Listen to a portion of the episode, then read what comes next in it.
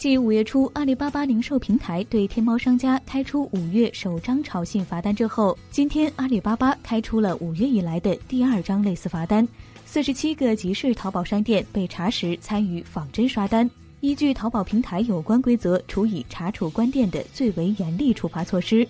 据介绍，这一批被处罚商家最长开店时间为一百零七个月，最短开店时间为四个月，平均开店时间为三十五个月。其中共有二十六个皇冠级卖家，最高星级为四皇冠。据悉，阿里巴巴正把炒信等虚假行为纳入商家和个人的互联网征信体系，任何在互联网上的虚假行为都将被记录，其线上线下征信状况都会受到影响。